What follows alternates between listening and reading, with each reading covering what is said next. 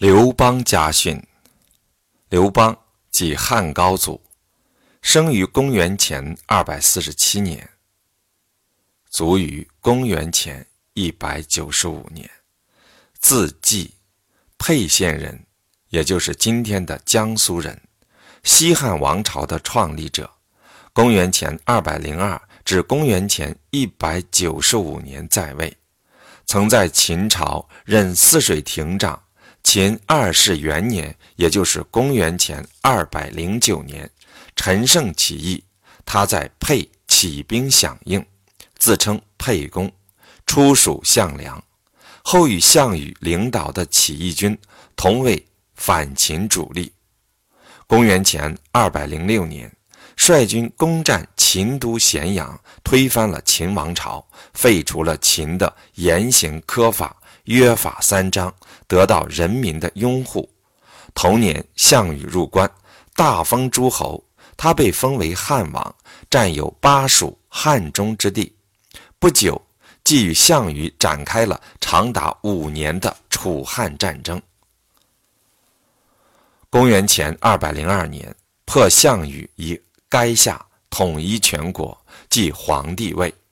先定都洛阳，不久迁都长安。也就是今天的陕西西安，在位期间，他继承秦制，实行中央集权制度，先后消灭了韩信、彭越、英布等异姓诸侯王的割据势力，迁六国旧贵族和地方豪强到关中，以加强控制，实行重本抑末政策，发展农业生产，以秦律为根据。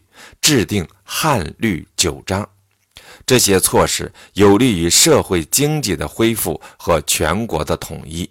他后来懂得了“马上得之，不可以马上治之”的道理，并用自己的亲身体验去告诫太子，勉励太子勤奋于学。下面着重介绍他的《手敕太子文》。手敕太子文的原文是这样的：吾遭乱世，当勤进学，自喜为读书无益。播建作以来，十方醒书，乃使人之作者之意。追思昔所行，多不是。尧舜不以天下与子而与他人。此非为不惜天下，但子不忠立耳。人有好牛马上兮，况天下也？吾一二是元子，早有利益。群臣贤称如有四告，无所不能治，而为汝来，为可任大事也。今。定汝为辞。吾生不学书，但读书问字而遂之耳。以此故不大功，然亦足自辞解。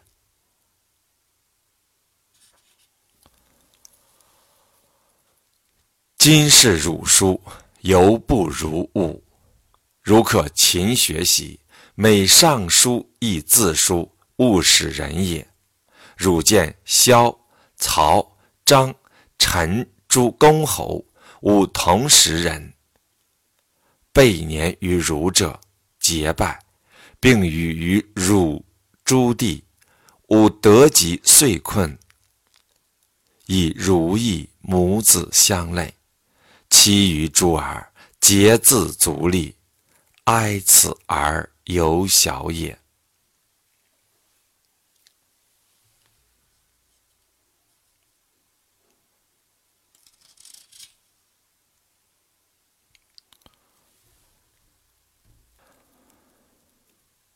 敕，也就是古代皇帝的诏书。这里的太子是指汉惠帝刘盈。尧舜是古代传说中的。两位明君，相传尧传位于舜，舜传位于禹。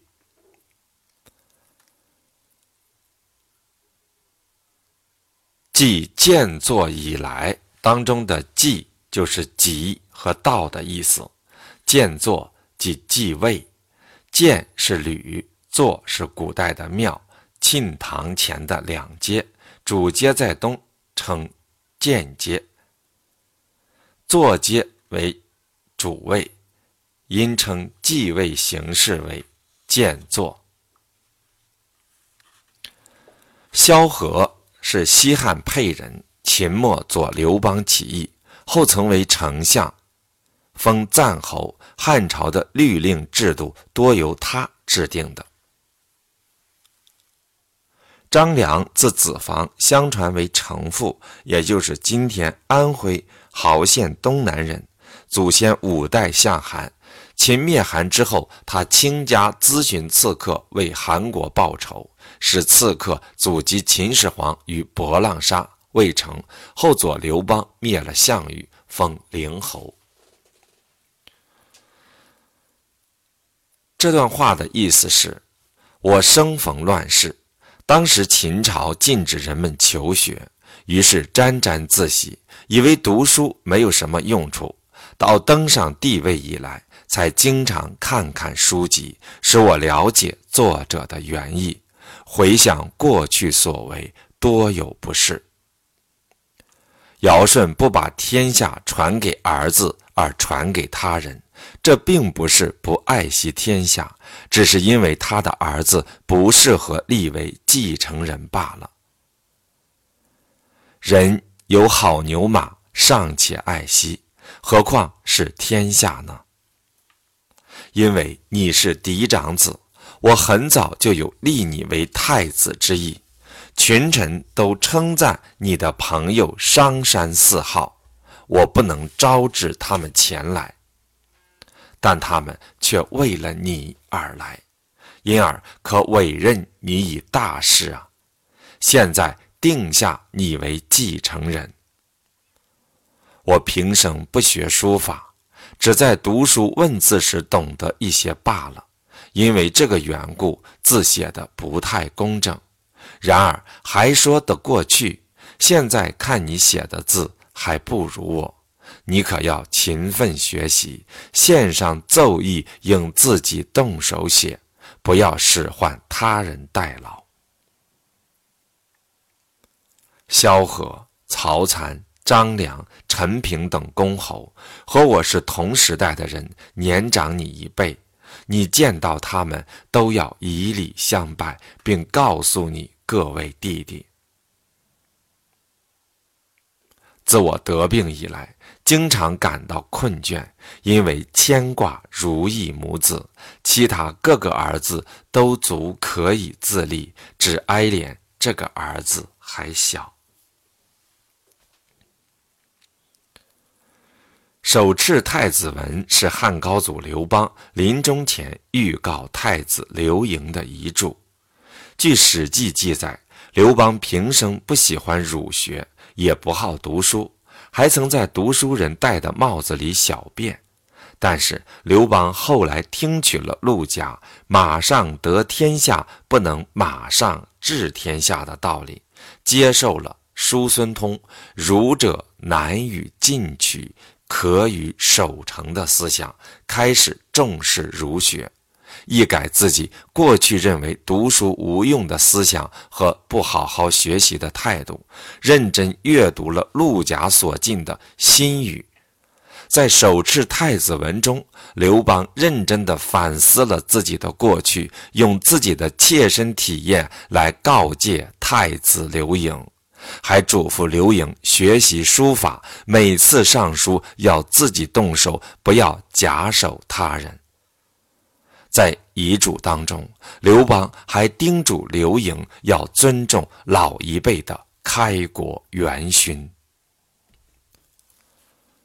刘庄的家训：刘庄即汉明帝，公元六至七十五年，汉光武弟子。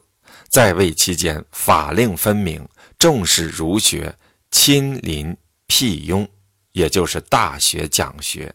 相传曾遣使前往天竺求佛经像，立白马寺于洛阳，为佛教传入中国之时，他对于皇妾们为自己儿子谋求官职一事十分慎重，并说了一番意味深长的话以警伤之。下面着重介绍的就是他的借皇属的一段话：皇亲国戚不能轻易受封官职。原文是这样说的。郎官上应列宿，出宰百里，官非其人，则民受其殃，是以难之。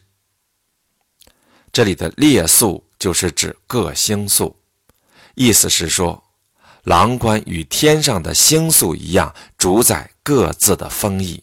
担任郎官的人，如果与其职不称，那么老百姓就要受到他的祸害。因此，我拒绝了馆陶公主为儿子求郎官的要求。汉明帝刘庄遵循其父光武帝刘秀的旧制，公之家不得被封为列侯及参与政事。他的姐姐馆陶公主替自己的儿子请求郎官一职，刘庄没有答应，只赏赐妻子很多钱，并对群臣说了这番话。其实这也是对馆陶公主和所有皇妾后宫的警戒。早在战国时期，赵国大臣左师官处游就认识到。